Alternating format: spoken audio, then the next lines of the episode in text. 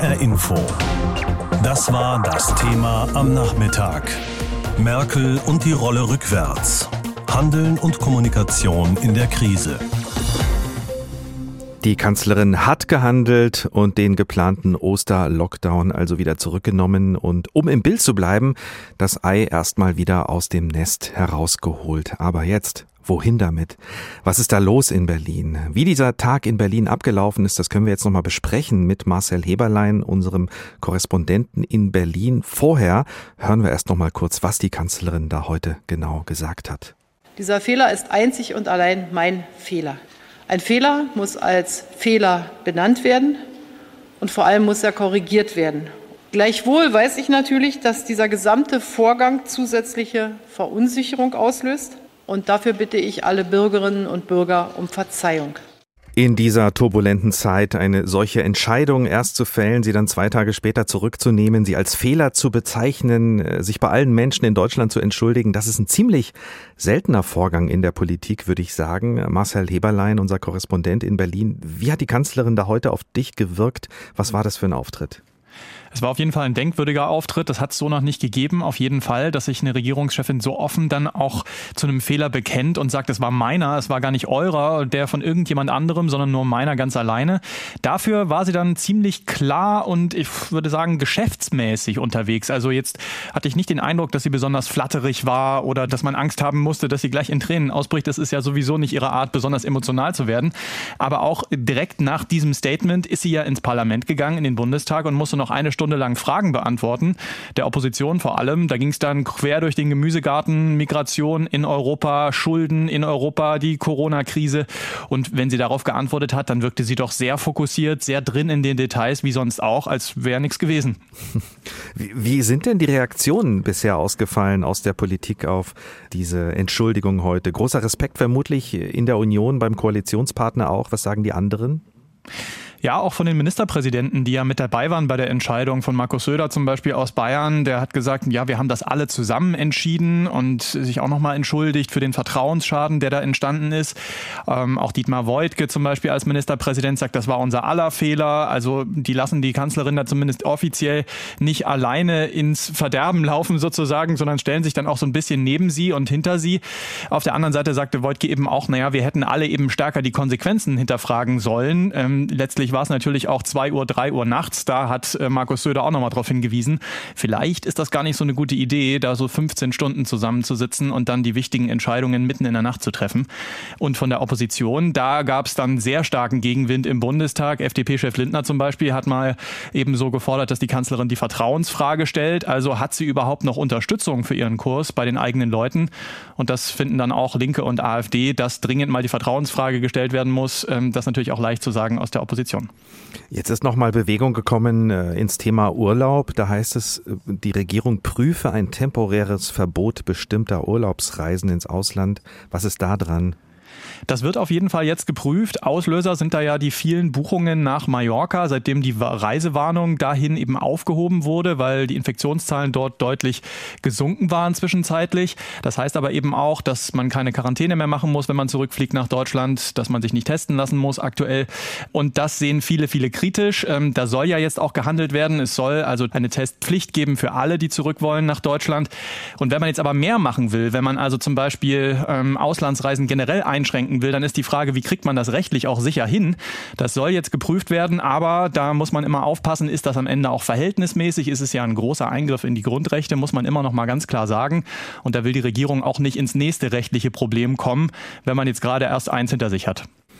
Die Kanzlerin und die Rolle rückwärts, Handeln und Kommunikation in der Krise. Das ist das Thema heute Abend und Marcel Heberlein hat uns vom Tag in Berlin berichtet. Aber es war ja zumindest so gedacht, alles etwas äh, strenger anzuwenden. Als Dienstagnacht die Osterruhe zunächst beschlossen wurde, halbherzig waren die Länderchefinnen und Chefs dabei. Die Kanzlerin hatte sich durchgesetzt. Heute hat sich dann herausgestellt, das Ganze scheitert an allem Möglichen. Auch rechtliche Fragen waren ungeklärt, viele arbeitsrechtliche Fragen. Nach dem Rückzieher in Berlin gab es natürlich auch die Reaktionen dazu aus der hessischen Politik. Es hat sich herumgesprochen. Bundeskanzlerin Merkel hat die zusätzlichen Ruhetage an Ostern gestrichen. Damit ist klar, Supermärkte und Firmen werden nicht schließen müssen. Viele haben sich ja schon eingestellt auf extra Feiertage am Gründonnerstag, aber auch an Ostersamstag. Nicht jeder hat Verständnis für das Hin und Her. Vom Sinn her finde ich es okay, aber das hätte man vorher überlegen müssen. Ich habe mich ganz äh, schon darauf gefreut eigentlich, das Ganze mal so, so ein extra Tag. Ist natürlich jetzt politisch nicht ganz so, taktisch nicht ganz so klug in der allgemeinen Situation. Erst was zu versprechen, es dann wieder zurückzuziehen. Das Hü und das Hot ist es eine Unverschämtheit, wie mit uns Menschen umgegangen wird. Ministerpräsident Volker Bouffier hat Verständnis für die Entscheidung der Kanzlerin, die gemeinsam beschlossene sogenannte Osterruhe wieder abzusagen. Ich habe Respekt vor der Entscheidung der Bundeskanzlerin, die ja auch sehr persönlich äh, dazu gesprochen hat und äh, ihre ganz besondere Verantwortung betont hat. Wir haben es gemeinsam beschlossen. Das, was Frau Merkel leistet, ist beispiellos. Trotzdem, niemand ist ja unfehlbar. Die Bundesregierung sollte den Rahmen für die rechtliche Umsetzung in den Ländern liefern. Aus Berlin kam aber nichts. Am Ende dann eine kurzfristige Einladung zur Telefonschalte mit der Kanzlerin heute Vormittag. Der Grundgedanke war richtig, die Umsetzung hat eine Menge von Problemen, die in angemessener Zeit noch nicht beantwortet werden können. Deshalb ist die heutige Entscheidung, auch wenn sie überraschend kam, aus meiner Sicht richtig. Wie die Idee für einen Oster-Shutdown aufkam und warum das alles auch beschlossen wurde, blieb bis heute unklar.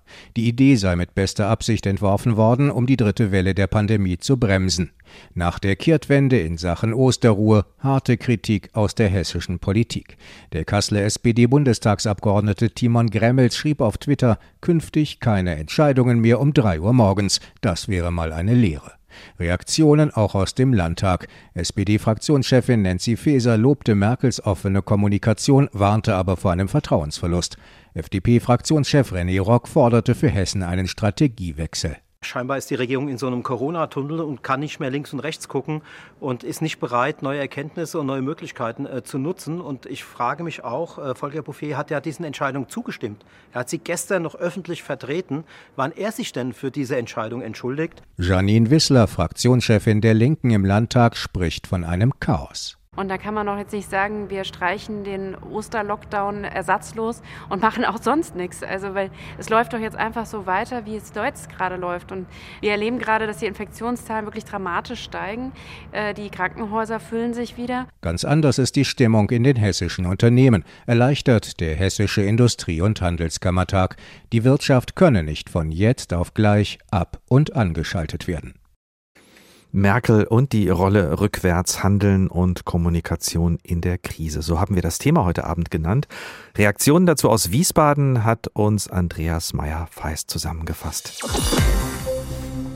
Es bleibt jetzt mehr oder weniger bei den Maßnahmen, die wir kennen. Der Lockdown wird verlängert bis 18. April. Kitas und Schulen sind zum Teil offen, zumindest bis zu den Ferien. Homeoffice gibt's nur da, wo die Arbeitgeber und Arbeitgeberinnen mitmachen. Friseure sind auf, Teile des Einzelhandels, Gartenmärkte zum Beispiel bleiben auch geöffnet. Das ermüdet, klar, viele Menschen und bedroht berufliche Existenzen. Aber die steigende Zahl der Infektionen ermüdet und belastet auch weiterhin das Personal in den Kliniken Kliniken, wo sich offenbar immer mehr entscheiden, den Job zu wechseln. Christian Karagianidis ist äh, Lungenarzt und Präsident der Deutschen Gesellschaft für internistische Intensiv- und Notfallmedizin. Er und viele andere fordern schon seit Wochen eine viel härtere Linie beziehungsweise einen härteren Lockdown. Und ich habe ihn gefragt, wie wütend er ist nach den letzten Beschlüssen und dem ganzen Hin und Her in Berlin. Ja, wir sind ähm, schon etwas unzufrieden, dass die Entscheidung heute wieder zurückgenommen worden ist, weil wir bereits vor zwei, drei Wochen anhand unserer Prognosemodelle klar vorhergesagt haben, dass die Patientenzahlen deutlich steigen werden im Laufe der nächsten Wochen, wenn wir nicht in irgendeiner Form zu einem Lockdown kommen, der dazu führt, dass der R-Wert wieder runtergeht. Und jetzt haben wir die Situation, dass wir seit zwei bis drei Wochen wieder deutlich steigende Fallzahlen haben. Das spiegelt sich leider jetzt jeden Tag auch wieder bei uns im Divi-Intensivregister mit steigenden Patientenzahlen. Und wir sehen auch, dass jetzt zunehmend wahrscheinlich jüngere Patienten betroffen sind, die auch schwerer krank werden unter der britischen Mutante. Was hätte denn Ihrer Meinung nach überhaupt dieser geplante strengere Lockdown über die Ostertage gebracht? Fünf Tage, die jetzt doch nicht kommen. Wäre das überhaupt relevant gewesen? Ich glaube, es hätte schon eine gewisse Relevanz gehabt. Wir müssen uns ähm, damit auseinandersetzen, dass diese britische Mutante, wie die Kanzlerin ja gesagt hat, fast schon eine neue Erkrankung darstellt. Und mit allen unseren Maßnahmen, die wir im letzten Jahr ergriffen haben, hätten wir es geschafft, den R-Wert auch unter 1 zu drücken für den Wildtyp. Das ist jetzt völlig hin, dadurch, dass sich die britische Mutante deutlich besser verbreitet. Und deswegen wäre es so eminent wichtig gewesen, dass wir irgendwann mal zumindest ein paar Tage haben, wo wir die Infektionslast senken, damit wir einfach mehr Zeit fürs Impfen gewinnen. Sie fordern ja, Sie haben es schon angesprochen, einen echten strengeren Lockdown seit Wochen, also unter anderem auch Schulen und Kitas wieder komplett zu schließen. Das fordern auch viele andere Mediziner, Medizinerinnen. Warum hört man nicht auf Sie? Ich glaube, dass gerade die Kanzlerin in der unglaublich schwierigen Situation ist, dass aus vielen Bereichen der Gesellschaft ein enormer Druck kommt und auch eine enorme Müdigkeit da ist. Das können wir auch in der Intensivmedizin nachvollziehen. Das Problem ist nur, dass wir sehen, was jeden Tag passiert. Wir sehen, wie schwer krank die Patienten sind. Wir sehen, dass es immer mehr werden. Und wir sehen leider auch, dass diese Krankheit extrem lange dauert. Das heißt, wenn ich die Leiter jetzt immer weiter nach oben klettere und immer mehr infizierte Patienten habe, immer mehr auf der Intensivstation, dann wird die Absprunghöhe immer höher. Und das gefährdet im schlimmsten Fall den Sommer. Und das ist das, was alle brauchen, dass wir uns endlich ausruhen können. Wie bewerten Sie denn jetzt die nächsten Wochen? Was erwarten Sie da auf den Intensivstationen, in den Krankenhäusern, wenn wir die Beschlusslage jetzt sehen, vor der wir stehen? Also letztlich ein Lockdown mit Lücken. Was erwarten Sie? Also im Prinzip ist es ja die gleiche Situation, die wir jetzt auch haben. Wir haben jetzt einen Anstieg der Infektionszahlen. Wir haben einen R-Wert, der deutlich über 1 liegt. Und wir haben ja jetzt letzten Endes im Prinzip gar keine Veränderung. Das Einzige, was wir haben, ist, dass jetzt zwei Wochen Osterferien vor der Tür stehen, gepaart mit der Hoffnung, dass sich in der berufstätigen Bevölkerung die Infektionen nicht so gut ausbreiten, weil da haben wir im Moment zusammen mit den Kindern die Hauptlast. Das ist das Einzige, was sicherlich den Infektionsdruck etwas nehmen könnte in den nächsten zwei Wochen. Aber ansonsten erwarten wir, dass sich überhaupt nichts ändert und dass wir am Ende wieder deutlich mehr Patienten auf der Intensivstation sehen. Schlimmer als im Frühjahr letzten Jahres? Also nach unseren Berechnungen könnte es so sein, dass wir wieder bei diesen 6000 Patienten landen in der Intensivmedizin, wenn es uns nicht gelingt, irgendwann jetzt mal eine Bremse einzuziehen, wo wir mit dem R-Wert zumindest so gen 1 kommen. Und wenn uns das nicht gelingen sollte, dann sind wir wieder bei diesen 6000. Und das trifft jetzt zum dritten Mal auf ein Personal, was relativ erschöpft ist. Und ich glaube, dass wir zwar alle Patienten versorgt bekommen, aber dass die Kollateralschäden, insbesondere nach Corona, erheblich sein werden. Was meinen Sie damit? Also ich glaube, viele machen sich schon Gedanken, ob sie das so fortführen wollen. Und insbesondere, wenn man jetzt sieht, dass das wieder auf unserem Rücken ausgetragen wird, weil Zurücknahme dieser Verschärfungsmaßnahmen bedeutet ja letzten Endes wieder mehr Belastung für das Personal, bedeutet, das wird auf unserem Rücken ausgetragen. Und ich habe nicht wenige gehört im gesamtdeutschen Umfeld der Intensivmedizin, die sich wirklich ernsthaft Gedanken machen, ob sie das auch über diese Pandemie hinaus noch weiter betreiben wollen. Es ist eine unsichere Zeit, Herr Karagianidis, eine zum Teil dramatische Zeit, in der wir leben. Äh, könnten Sie sich jetzt äh, vorstellen, in der Haut eines Politikers, einer Politikerin zu stecken, äh, die all diese Entscheidungen treffen muss? Ich glaube, das ist wirklich eine extrem schwierige Situation. Aber meine Empfehlung an die Politik wäre, man muss mit einer Stimme sprechen und ich glaube, wir müssen gewisse Dinge jetzt auch mit einer gewissen Härte durchsetzen, weil wir gewinnen fast gar nichts, wenn wir jetzt zwei, drei Wochen irgendwie ein bisschen lockern. Wir können aber extrem viel verlieren. Und ich glaube, es ist wichtig, dass man wirklich eine geschlossene Einheit bildet zwischen Bundesregierung und Ministerpräsidenten. Und in dieser Gemeinsamkeit liegt ja eine gewisse Stärke. Und dann muss man einfach nochmal sagen, Leute, wir haben volles Verständnis dafür, dass ihr frustriert seid, keine Lust mehr habt und dass sogar Existenzen gefährdet sind. Aber wenn wir uns jetzt nochmal gut verhalten, für zwei, drei, vier Wochen, dann haben wir eine realistische Chance, dass ihr eben ab dem Sommer relativ viel wieder nachholen könnt. Aber Sie sprechen jetzt nicht davon, dass man den Lockdown nochmal verschärft, weil die Entscheidungen sind ja getroffen worden für die nächsten Wochen. Ich glaube, es kommt extrem stark darauf an, dass wir jetzt jeden Tag gucken, wie stark die Infektionszahlen nach oben gehen. Und wenn die Infektionszahlen weiter nach oben gehen sollen, kommen wir überhaupt nicht darum herum, irgendwann wieder zu verschärfen, weil sich sonst die Intensivzahlen wieder zu stark nach oben bewegen. Und das große Problem, das jetzt wieder vor uns liegt, ist das gleiche, das wir zu Weihnachten hatten. Die Infektionszahlen, die wir von Gründonnerstag bis, ich sag mal, mindestens eine Woche lang erheben, werden wahrscheinlich mit der Realität relativ wenig zu tun haben, weil wir über Ostern deutlich weniger testen, weil die Menschen weniger zum Arzt gehen und so weiter. Das heißt, es kommt jetzt nochmal eine Phase des Blindflugs wieder auf uns zu, wo wir im schlimmsten Fall danach noch einen deutlicheren Anstieg haben. Und irgendwann geht es einfach nicht mehr mit einem weiteren Anstieg. Christian Karagianidis, Lungenarzt und Präsident der Deutschen Gesellschaft für internistische Intensiv- und Notfallmedizin. Aus seiner Sicht gehen wir viel zu locker mit der Pandemie um und das könnte sich noch rächen in der zweiten Aprilhälfte. HR Info. Das war das Thema am Nachmittag. Merkel und die Rolle rückwärts. Handeln und Kommunikation in der Krise. Dieses ganze Hin und Her um Ostern hat für viel Ärger gesorgt und jetzt ist die Politik also zurückgerudert. Kanzlerin Angela Merkel hat sich entschuldigt. Unternehmen klagen aber, dass ständig und immer wieder unklare Entscheidungen getroffen werden. Und die letzten Tage haben sie, haben die Unternehmen sicherlich in diesem Eindruck nochmal bestärkt. Lars Hofmann hat sich umgehört. Der Gründonnerstag als Feiertag hätte Malermeister Stefan Vogler aus Frankfurt-Bornheim Umsatz gekostet und den Lohn hätte er seinen neuen Beschäftigten trotzdem weiterzahlen müssen, erzählt er. Mitten im Interview ruft ihm seine Frau zu, der Ruhetag ist gekippt. Erleichterung. Das ist dann ein ganz normaler Arbeitstag, also da würde die ganzen Terminplanungen beide laufen wie bisher geplant. Keine Termine verschieben, keine Verzögerungen auf den Baustellen. Dass die Politik versucht, die Pandemie einzudämmen, kann Stefan Vogler nachvollziehen. Zum Teil. Ja, wenn man aber das gesamte Chaos sieht, wie beschlossen wird oder auch nicht beschlossen wird, fängt man schon an und zweifelt an der ganzen Geschichte. Die Mato GmbH in Mülheim am Main liefert unter anderem Teile für Förderanlagen im Kohlebergbau oder in der Landwirtschaft und Dieselpumpen in 60 Länder weltweit. Ein plötzlicher zusätzlicher Ruhetag am Gründonnerstag hätte hier die gesamte Lieferkette aus dem Tritt gebracht. Geschäftsführer Hans-Christian Richter stören vor allem die Unklarheiten, die es bei Entscheidungen der Politik immer wieder gibt. Ich bin auch entsetzt über die Art und Weise, wie das kommuniziert wird, eben erst in einer völlig unklaren und untransparenten Art und Weise, sodass jeder gerätselt hat, was wird denn das bedeuten. Und man fragt sich wirklich, wer auf solche Ideen kommt. Und vielleicht sollte man mal langsam überlegen, ein paar Profis da dran zu lassen, als nur Dilettanten. Entsprechend groß ist mittlerweile die Erleichterung darüber, dass der Gründonnerstag jetzt doch kein Feiertag oder Ruhetag sein soll. Beim Hessischen Industrie- und Handelskammertag heißt es, es sei gut, dass die Kanzlerin die politische Fehleinschätzung korrigiert habe.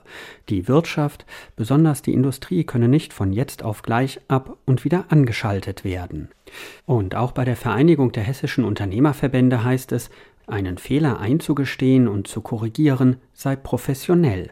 Aber das reicht dem Verband nicht aus.